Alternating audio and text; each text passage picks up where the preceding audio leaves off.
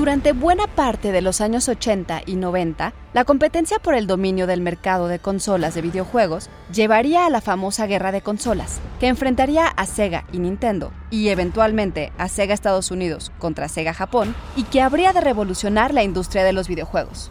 ¿Y ustedes, de qué lado estaban?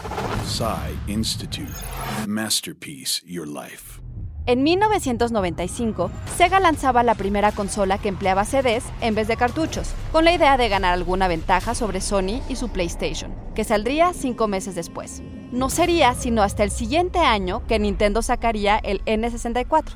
Y sin embargo, para el año 2000, Sony había conquistado el mercado con numerosos juegos para la PlayStation 2 que ya utilizaba DVDs.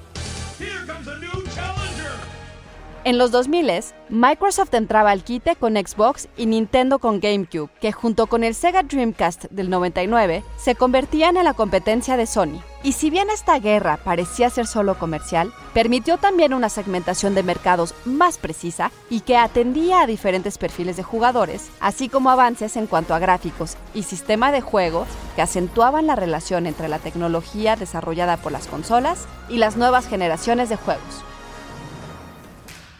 Este 12 de junio, Sony presentó las características y diseño del nuevo PlayStation 5, entre las que destacan un SSD de gran capacidad y su unidad de almacenamiento externo opcional. Pero lo más interesante es que será lanzada en dos versiones, PlayStation 5 y PlayStation 5 Digital Edition, sin unidad de disco. Esta consola y el Xbox Series X de Microsoft traen consigo una nueva generación de juegos como Resident Evil 8, Village, Assassin's Creed Valhalla y Spider-Man Miles Morales. Y gane quien gane, los gamers salimos ganando.